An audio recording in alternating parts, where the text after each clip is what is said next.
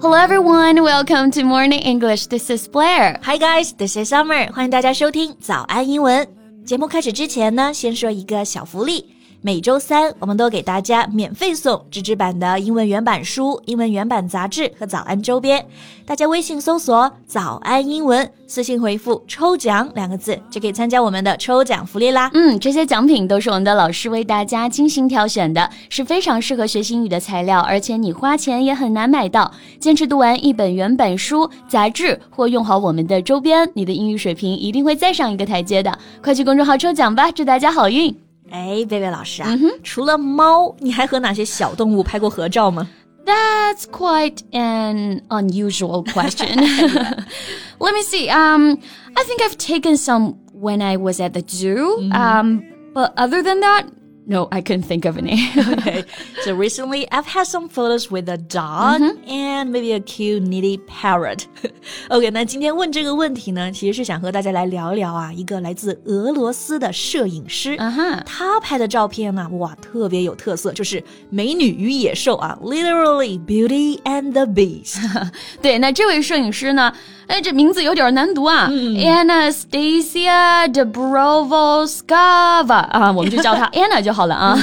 那她的摄影作品呢，就像是一个个童话故事里的场景，人可以摸老虎，躺在熊的身上，和白马共舞，和鹿贴贴，还抱着狐狸哈士奇站在孔雀旁边呢进行创意的错位拍摄。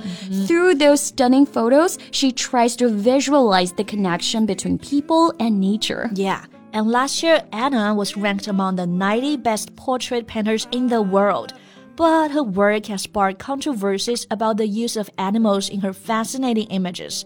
她的照片呢受到了全球的认可啊，但同时也有争议，就是这么近距离的接触这些野生动物，大家就觉得啊是在伤害他们。But is that the truth? Is Anna really hurting or abusing animals? Mm -hmm. Let's find out more in today's podcast. 是，那我们今天的所有内容呢都整理好了文字版的笔记，欢迎大家到微信搜索“早安英文”，私信回复。笔记两个字来领取我们的文字版笔记。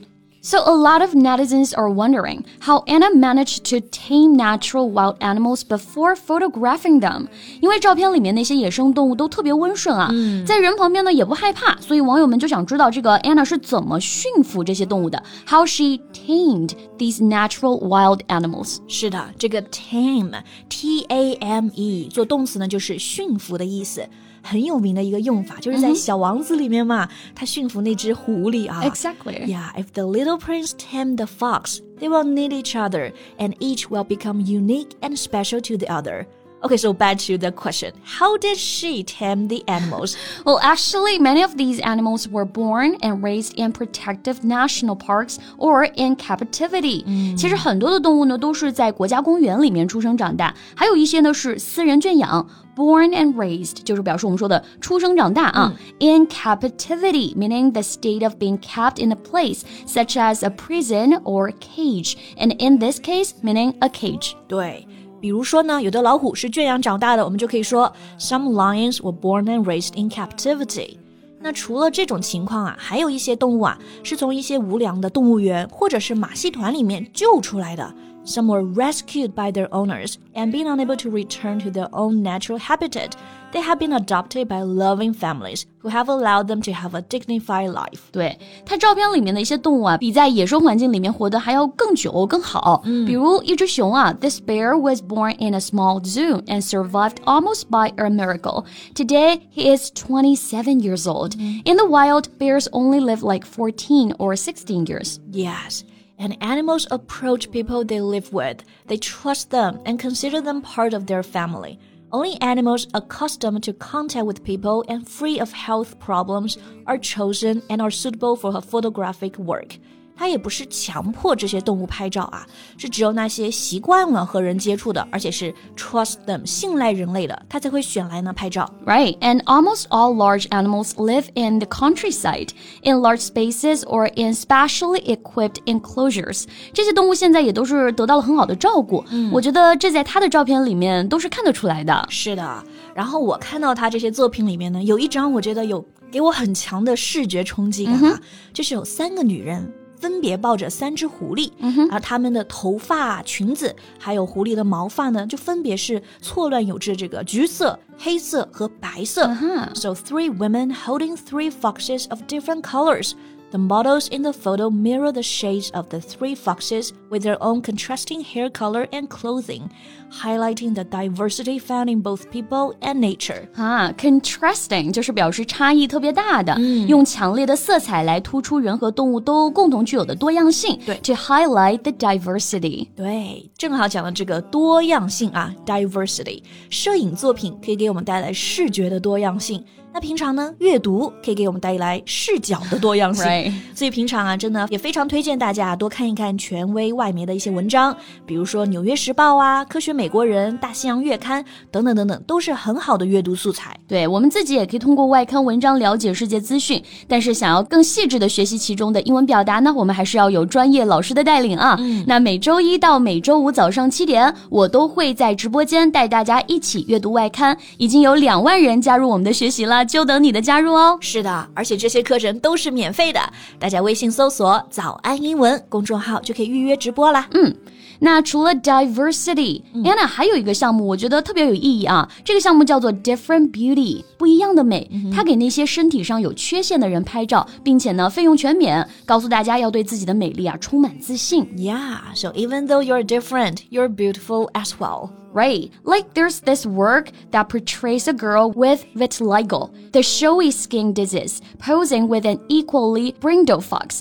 比如说有个女孩呢，从小就患有这个白癜风啊、嗯、 ，vitiligo。那照片里面在她身边的就是一只颜色不一样、是斑纹的狐狸、嗯、，a brindle fox. It seems the fox is saying something to the girl. See. We're just like you. You're not alone, so don't be afraid. 啊，好温暖啊！对。然后我记得还有一个是女生意外烧伤了，全身都留下这种疤痕啊。This young woman with scarred skin due to burns was sitting next to geckos with a similarly wrinkled skin. 和她一起合照的呢，就是一只 a wrinkled gecko，、嗯、全身皮肤都是皱皱的那种壁虎。Uh huh. So Anna thinks that no one would ever define a fox as ugly because of the spots that can be present on its face, and therefore it's not only explained why a girl with vitiligo should be considered less beautiful than others. 非常有道理。像这个动物身上的斑点，对大家不会觉得很奇怪。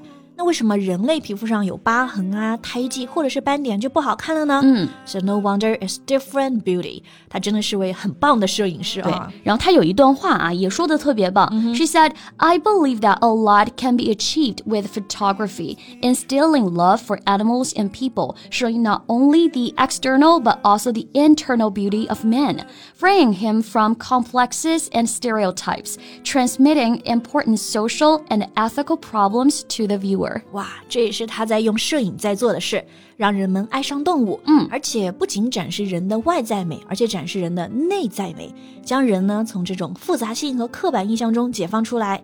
像看照片的人，也就是我们啊，传达这种重要的社会和伦理的一些意义。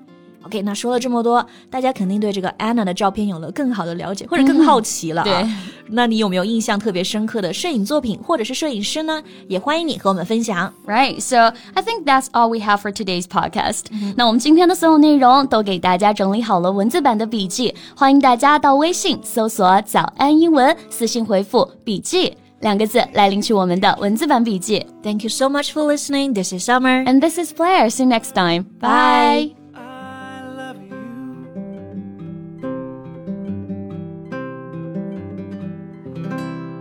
This podcast is from Morning English.